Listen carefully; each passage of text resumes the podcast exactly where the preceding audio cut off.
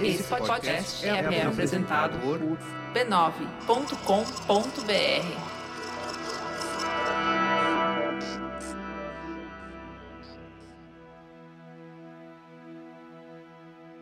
De tempo em tempo, a seleção brasileira revela um ídolo para o mundo.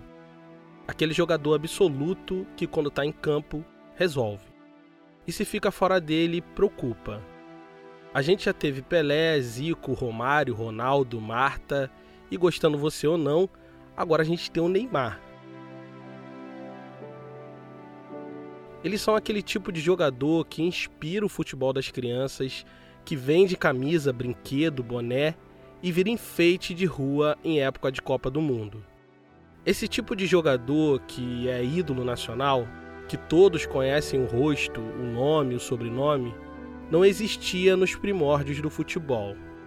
Não existia esse tipo de herói vindo do povo, esse mero mortal capaz de silenciar as diferenças e ser amado por todas as classes sociais. Esse tipo de jogador não existia. Não existia até Leônidas da Silva aparecer e mudar tudo para sempre.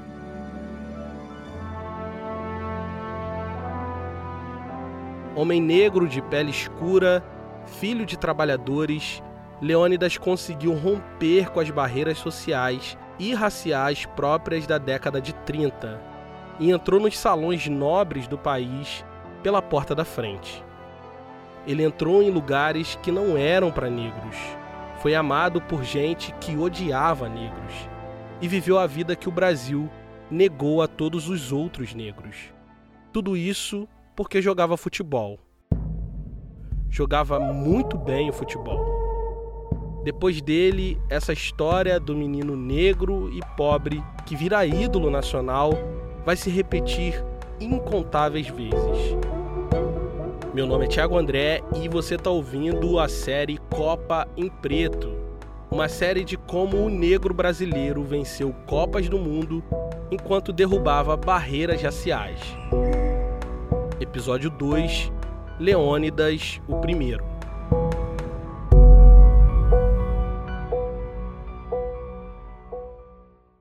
Em 1938, Getúlio Vargas, então presidente do Brasil, estava em um compromisso de agenda oficial quando de repente avistou Leônidas da Silva vindo lá longe. Parou tudo o que estava fazendo e foi se encontrar com o jogador que era o homem do momento. Um pouco menos de um ano, Vargas tinha protagonizado um golpe de Estado e governava o Brasil com poderes absolutos, fazendo do país uma espécie de autocracia. Ele estava em visita oficial ao estado de Minas Gerais e, naquele dia, iria presidir a abertura dos Jogos Universitários. De longe, Vargas viu se aproximar três jogadores do Flamengo, que estavam na cidade para o jogo amistoso, dentre eles Leônidas da Silva, o astro da seleção brasileira. Leônidas era o nome do momento. Há poucos meses tinha deixado a imprensa internacional de joelhos depois de uma atuação brilhante na Copa do Mundo sediada na França. No Brasil, ele era tratado como divindade por todas as classes sociais, por todos os espectros políticos. Não tinha um brasileiro vivo que não amasse aquele homem. O presidente se aproximou dos jogadores e rasgou elogios a Leônidas. Lhe deu um abraço forte e posou para a foto dos jornalistas como se fossem amigos de muito tempo. No dia seguinte, o Jornal dos Esportes publicou a manchete: Os craques brasileiros recebidos pelo presidente da República. A foto que ilustra o momento traz Getúlio Vargas com rosto sorridente e Leônidas aparentemente desconfortável. Quais as chances de um homem negro de família pobre, nascido no subúrbio do Rio, de chegar à vida adulta sendo bajulado pelo presidente da República? Quais as chances de Leônidas da Silva se não fosse o futebol? Leônidas tinha apenas 17 anos quando viu o primeiro lampejo de fama ele jogava pelo Bom Sucesso Futebol Clube. E sua boa atuação garantiu a ele uma vaga para participar de um combinado de jogadores cariocas que enfrentariam o clube húngaro que estava em turnê pela cidade. A partida terminou em 2 a 2, mas a imprensa esportiva rasgou elogios para o novato chamado Leônidas. Nessa época era comum que cada estado da federação fizesse a sua própria seleção para jogar o que eles chamavam de Campeonato Brasileiro. Leônidas disse para a imprensa que seu maior sonho era representar o Rio de Janeiro e vencer o campeonato daquele ano. Essa seria sua maior realização esportiva. Isso era o que ele dizia nos jornais. Mas na realidade, o buraco da vida era um pouco mais embaixo. A história de Leônidas é a história da maior parte dos meninos negros da sua geração. Ele era o segundo filho de uma mulher preta, trabalhadora doméstica, que teve que se desdobrar para criar os filhos. O pai de Leônidas morreu quando ele era ainda muito pequeno. A alimentação ficou precária, a vida apertada, mas Maria nunca deixou faltar nada para os filhos. Para lidar com tudo isso, Assim como muitas famílias negras, ela buscou redes de proteção e apadrinhamento nas camadas mais abastadas da sociedade. Inclusive, seu nome é um reflexo disso. Seus pais queriam botar o nome dele de Ubirajara, que era o mesmo nome do filho de um general que era vizinho e tinha uma boa relação com eles. A intenção era conseguir que o sujeito fosse padrinho do recém-nascido. O general aceitou ser padrinho mas sugeriu um novo nome, Leônidas, em homenagem ao rei e general espartano. Desse jeito, apoiando numa rede de proteção paternalista, a família Silva esperava conseguir garantir algum futuro para o menino Leônidas. Mas não deu muito certo. A coisa apertou e eles tiveram que se mudar daquela rua para um bairro mais barato. Maria, sem marido, precisou reconstruir essa rede. Dessa vez, recorreu aos donos da casa que ela trabalhava. E eles assumiram os papéis de pais de criação do menino, assumindo o compromisso de garantir educação e o sustento material. Com isso, Leônidas teve acesso a uma boa escola, onde era o único aluno negro, e conseguiu terminar com louvor o equivalente ao ensino médio. Mas naquele Brasil dos anos 20, isso não era suficiente para um garoto negro. Mesmo tendo estudado numa boa escola, Leônidas não conseguiu bons empregos. Foi engraxate e entregador das marmitas que sua mãe fazia. E não tinha nenhuma expectativa de melhorar sua condição de trabalho. Seu horizonte profissional parecia limitado à cor da sua pele e origem social e os trabalhos disponíveis eram sempre subalternizados. Desde pequeno, passava as horas de lazer jogando futebol num campinho improvisado perto da Ponte dos Marinheiros, no centro do Rio de Janeiro. Um dia desses, uma vizinha contou para a mãe dele que viu Leônidas jogando futebol no horário da escola e estava com a cabeça toda raspada, sem cabelo. Quando chegou em casa, o pau quebrou. A mãe, preocupada com o destino dele, disse que aquilo era coisa de menino sem família. Chorando, o pequeno Leônidas disse que não tinha feito por mal.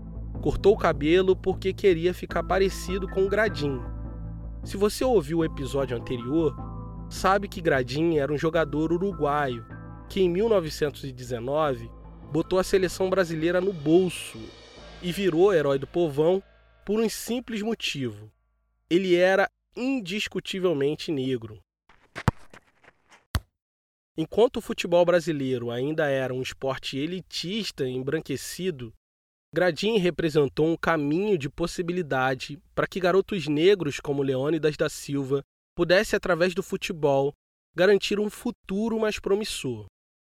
Como os clubes da Zona Sul carioca excluíam os negros dos seus quadros, no subúrbio o futebol negro e operário floresceu gerando incontáveis clubes ligados a fábricas e à classe de trabalhadores.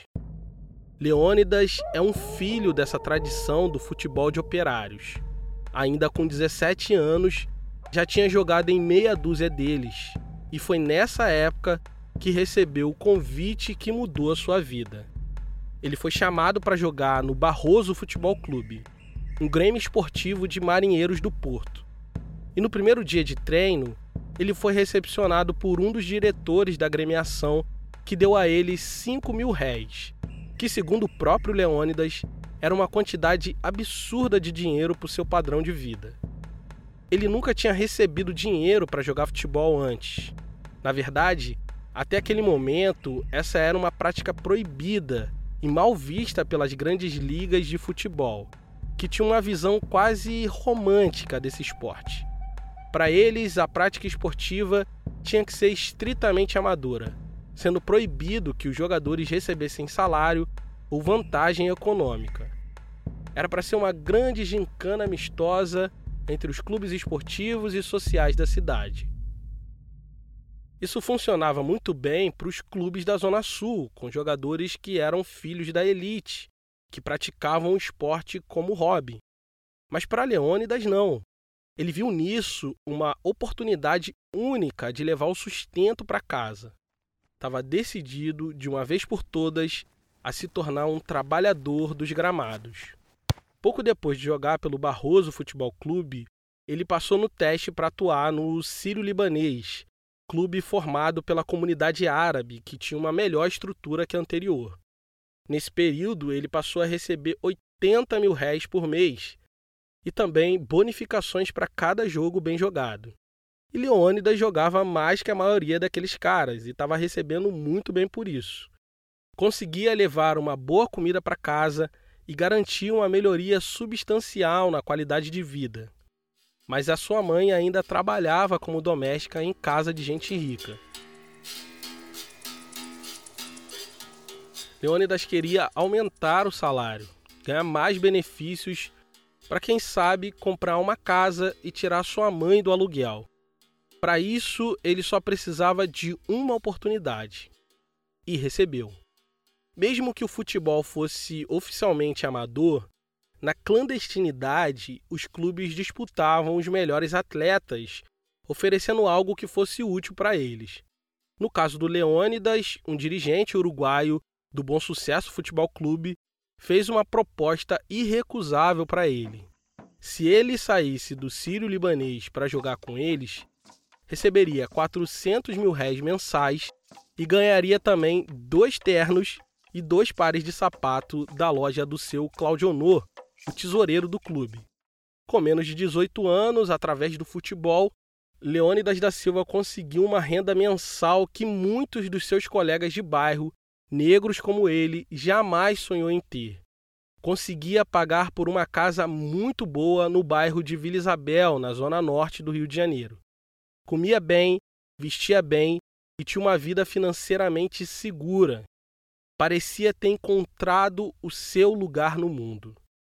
Mas aquele era só o começo. Ele iria conquistar muito mais coisas através do futebol. Foi nesse momento da vida que ele foi chamado para integrar o selecionado carioca, que se destacou como o melhor jogador em campo. Aquilo deu projeção nacional a ele e abriu novas oportunidades para sua carreira.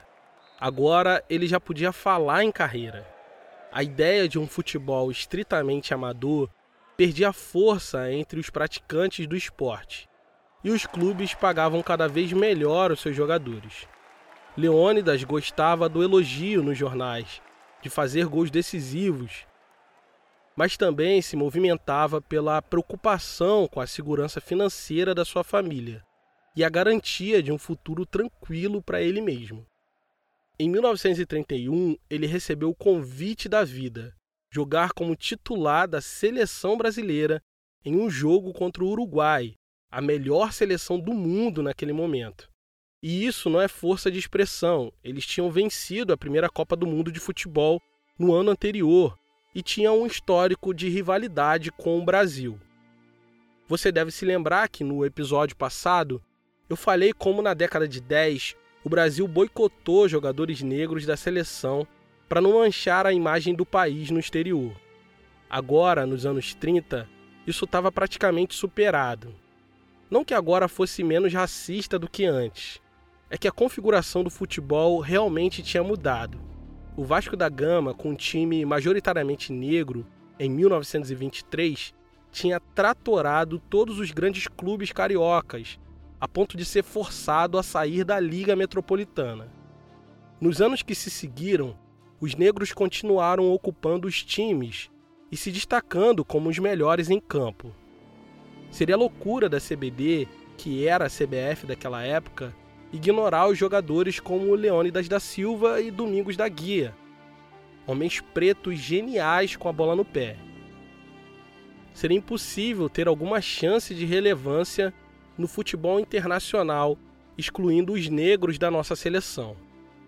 O jogo foi em Montevidéu, capital do Uruguai, na casa dos adversários. Tudo estava favorável para eles, mas Leônidas entrou em campo com sede de gol. Era sua primeira oportunidade pela seleção e não podia desperdiçar. Sem conseguir furar a zaga brasileira, os uruguaios viram Leônidas invadir a área mais de uma vez, oferecendo perigo ao gol adversário. No fim, o Brasil venceu aquela partida com tranquilidade mas o grande destaque foi Leônidas da Silva, que se firmou de vez como o melhor jogador do Brasil e rapidamente foi alçado a ídolo nacional. Foi recebido em carro aberto na capital do país, celebrado pelo presidente da República e amado pelo povo do Rio de Janeiro. A empolgação pela conquista foi grande e uma multidão de pessoas encheu a Rio Branco, principal avenida da cidade. Leônidas, sentado no capô de um carro, era o mais ovacionado. Pelo menos é o que diz o Jornal dos Esportes publicado no dia seguinte, que já chamava ele pelo apelido que seria conhecido por toda a sua vida: Diamante Negro. Ele, um jovem negro com baixíssima chance de dar certo naquele Brasil dos anos 30, agora estava no topo do mundo graças ao futebol carregado nos ombros do povo carioca que por um momento ignorou seu racismo e classismo costumeiro e adotou aquele negro suburbano como um herói nacional, uma joia rara e improvável, assim como um diamante negro. Esse feito contra o Uruguai era só o início do que estava por vir.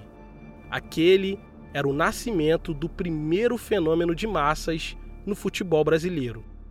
É o que vamos ouvir assim que a gente voltar.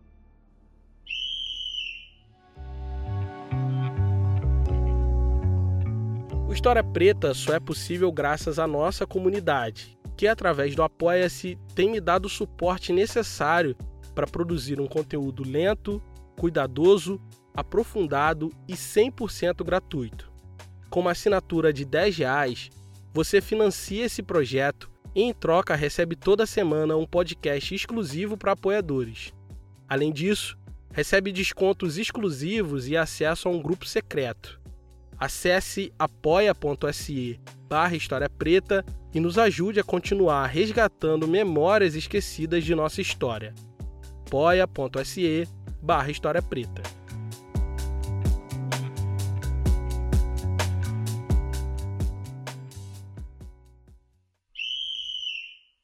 Antes de Leônidas, não existia essa coisa de sonhar em fazer carreira no futebol, tratar o jogo como profissão, como meio de ganhar vida.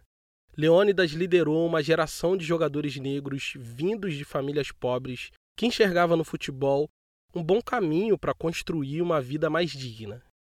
Mas mesmo no futebol, as portas ainda não estavam totalmente abertas para os negros. É bom lembrar que Leônidas se transformou num fenômeno do futebol enquanto ainda jogava no Bom Sucesso, um time pequeno do subúrbio. No Flamengo, Botafogo, Fluminense, a coisa ainda não era muito favorável aos negros. Então ele precisou abrir cada uma dessas portas para conquistar um lugar social que ele ainda nem sabia que existia.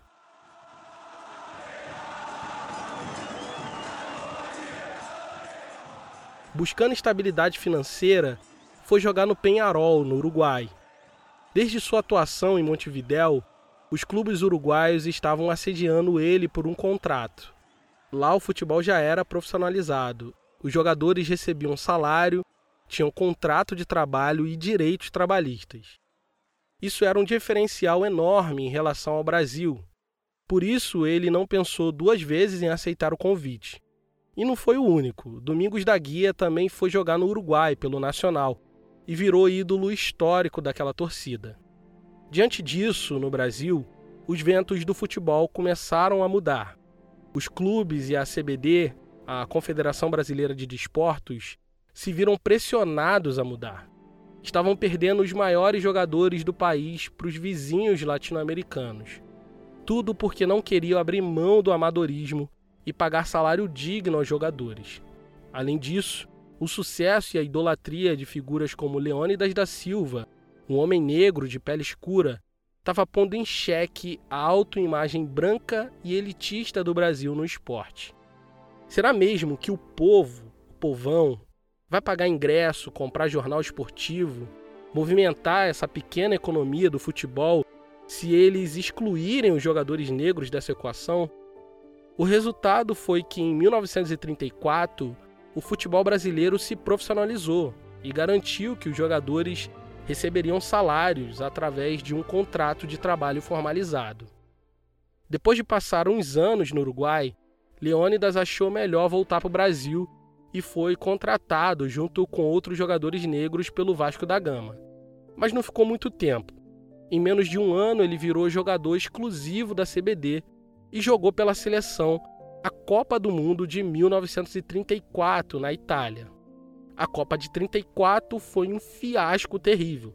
O Brasil foi eliminado no primeiro jogo, mas mesmo com um fracasso retumbante, a imagem do Leônidas saiu intacta, já que ele foi o melhor jogador em campo. E ele usaria essa boa imagem de si para catapultar ainda mais a sua carreira. Depois da Copa de 34, o trato era que todos os jogadores contratados pela CBD seriam admitidos no Botafogo. Mas o Botafogo e sua diretoria ainda estavam com os pés fincados no passado e tinham enorme resistência em ter jogadores negros em seu elenco. Como não podiam fazer nada contra Leônidas da Silva e seus amigos, decidiram tornar a vida deles um inferno dentro do clube. Motivados por estigmas de raça e classe, parte da diretoria pressionou o clube pela demissão de Leônidas. Ele, que nunca baixou a cabeça para ninguém, denunciou os episódios de racismo que estava sofrendo dentro do clube a fim de forçar uma rescisão de contrato. E o Botafogo, por fim, vendeu Leônidas para o Flamengo. O Flamengo já era um time popular, com uma das maiores torcidas da cidade. Mas em 1936 percebeu algo que ninguém ainda tinha se dado conta. Os jogadores negros eram os mais populares no meio do povo. O povo que comprava ingresso. Então eles decidiram contratar o trio de negros mais amados do Brasil. Domingos da Guia, conhecido como Divino Mestre, Fausto, o Maravilha Negra, e Leônidas da Silva, o Diamante Negro. Com esse elenco, o Flamengo começou a sua escalada como time popular, que mais tarde ficaria conhecido como o mais querido do Brasil. E foi aqui, no Flamengo, que Leônidas se tornou um marco para o futebol nacional. Ele deixou de ser só um jogador e se tornou uma celebridade. Todo mundo queria falar de Leônidas. A imprensa esportiva logo percebeu que a popularidade e a capacidade de atrair multidões que ele tinha poderia vender mais jornais.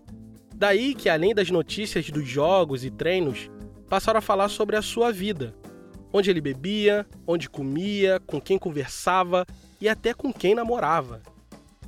Numa matéria do Globo de 11 de abril de 1937, eles falam sobre o fim da vida de solteiro do Diamante Negro e dão detalhes de como foi a festa do seu casamento.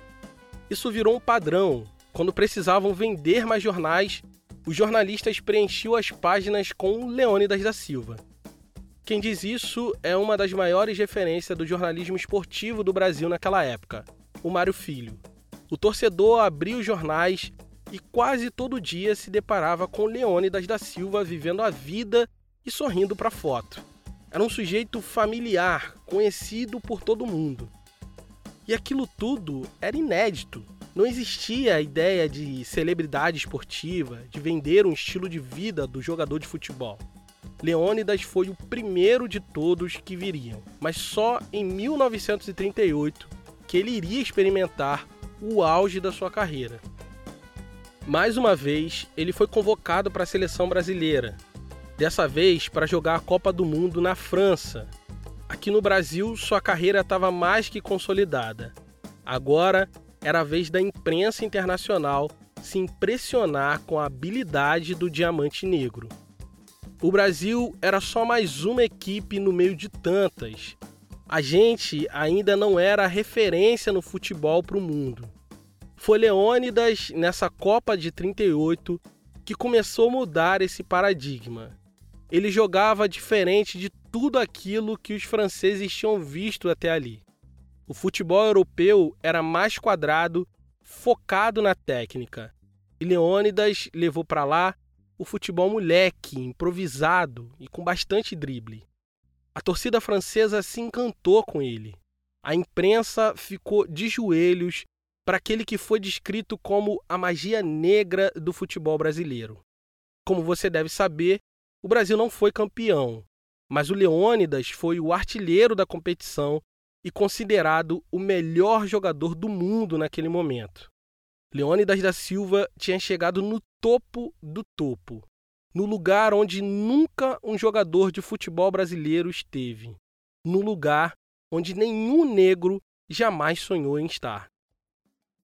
Quando voltou para o Brasil, a vida dele era outra. Alguns jornais chegaram a publicar que ele era mais famoso que o próprio presidente Getúlio Vargas, conhecido por ser um político personalista e populista. Isso levou ele para um novo patamar financeiro, porque agora, além de ganhar a vida com a sua habilidade em campo, passou a explorar financeiramente a sua imagem fora dele. Com o prestígio, ele passou a dar palestra pelo país, contando um pouco sobre a sua rotina de treinos e como fazia para marcar tantos gols. Depois passou para o campo publicitário, começou fazendo presença em inauguração de lojas que usavam da sua imagem para alavancar as vendas e pagavam a ele uma boa comissão em dinheiro. Outras preferiam fazer uma espécie de recebidos daquela época. Uma loja de construção, por exemplo, presenteou ele com um banheiro em porcelana verde e publicou isso no jornal como propaganda. O nome de Leônidas da Silva era capaz de vender qualquer coisa, até chocolate. Depois da Copa de 38, a Lacta pagou pelo direito de usar o apelido de Leônidas em um de seus chocolates. E foi assim que nasceu um dos seus maiores sucessos, o chocolate Diamante Negro, que provavelmente você deve conhecer. Mas não parou por aí.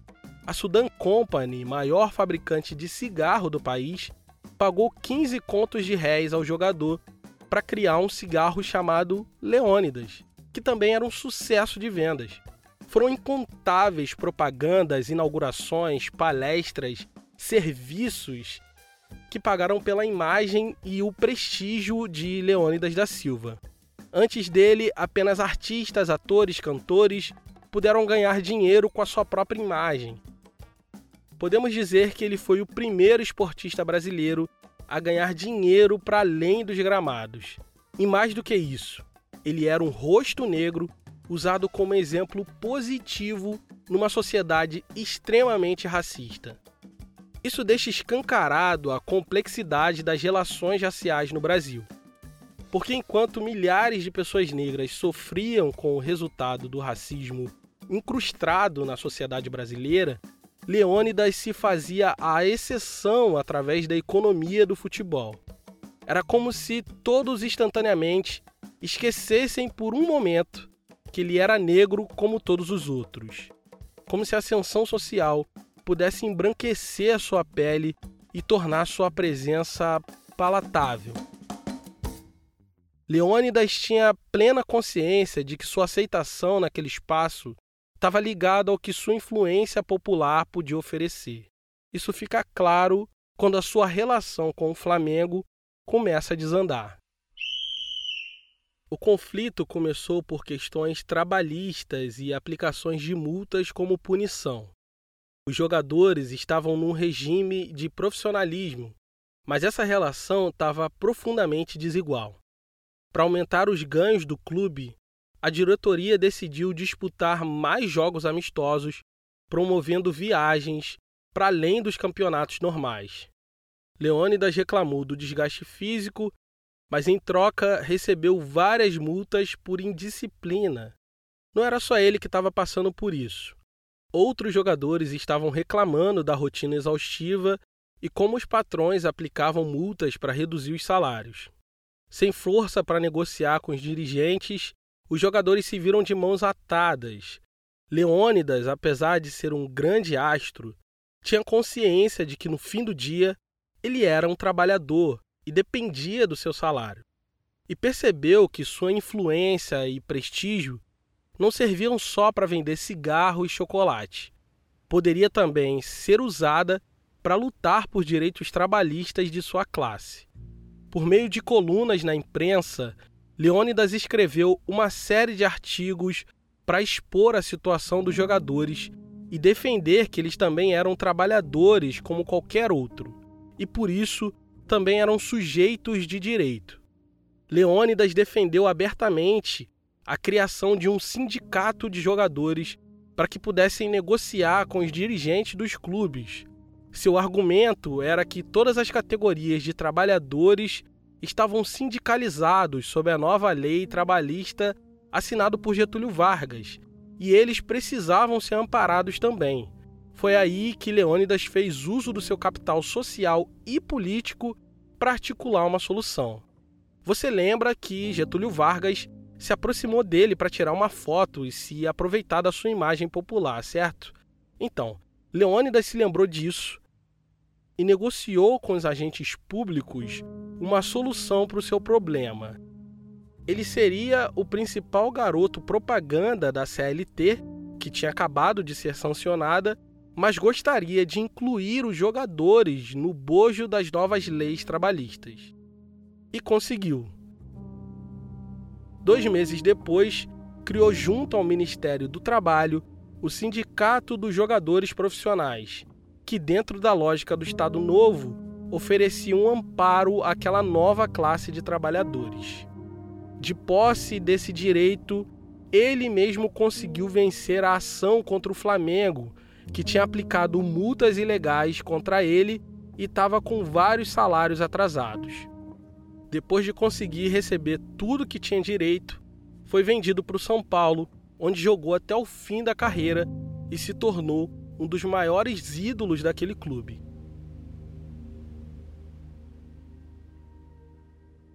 Leônidas foi o primeiro grande astro do futebol brasileiro. O primeiro atleta a se tornar celebridade e fazer disso mais um meio para ganhar a vida. Mas, mesmo quando esteve no topo do mundo, jamais esqueceu quem ele era e de onde vinha. Assim como sua mãe, mulher negra, suburbana, ele se moveu não pelo princípio do enfrentamento, mas sim da negociação usou da sua posição privilegiada para lutar pelos seus direitos e dos seus colegas, e nunca se omitiu de dizer quem realmente ele era. Isso ficaria muito claro alguns anos depois. Em 1945, com o fim do Estado Novo, o país passaria pelas primeiras eleições presidenciais. No momento da votação, a seleção brasileira estava concentrada preparando para mais um campeonato mas não queriam deixar de votar numa eleição tão importante como aquela. Então eles pediram autorização da Justiça Eleitoral para votar durante a viagem. Um repórter do jornal o Globo Esportivo entrou no vestiário para saber em quem os jogadores votariam. As eleições estavam polarizadas entre dois candidatos, Eurico Gaspar Dutra e o brigadeiro Eduardo Gomes, e a maioria dos jogadores se dividiu entre os dois exceto Leônidas da Silva, que resolveu votar num candidato improvável. Disse com tranquilidade que votaria em Iedo Fiuza, o candidato do Partido Comunista, recém-saído da ilegalidade. Diante da surpresa do repórter, ele justificou seu voto com a seguinte frase: Voto assim porque eu sou um homem do povo. Mesmo sendo ironizado pela imprensa, que dizia que a partir daquele dia ele jogaria só pela extrema esquerda, ele se manteve coerente com a sua trajetória até ali. Foi um homem negro que, através de sua habilidade de negociação, transitou em um mundo hostil e abriu caminhos para que outros meninos negros pudessem sonhar em ser um diamante negro, daqueles raros que, mesmo estando no topo do mundo, jamais se esquecem de onde veio.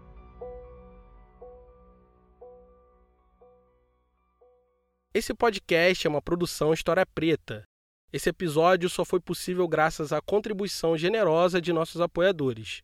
Se você gosta do nosso trabalho, considere nos apoiar em apoia.se barra História Preta. Caso queira fazer um apoio pontual, nossa chave Pix é historiapreta.gmail.com. A edição de som é do Caio Santos, da Griot Podcast, e a sonorização da Janaína Oliveira, do Negras Linhas. A trilha original é do Jonatas Cristino. A identidade visual é do Raimundo Brito e Estúdio Duna. A gerência da comunidade é da Carolina Ferreira. Eu sou Tiago André e pesquisei, roteirizei e apresentei esse episódio. Obrigado por ouvir.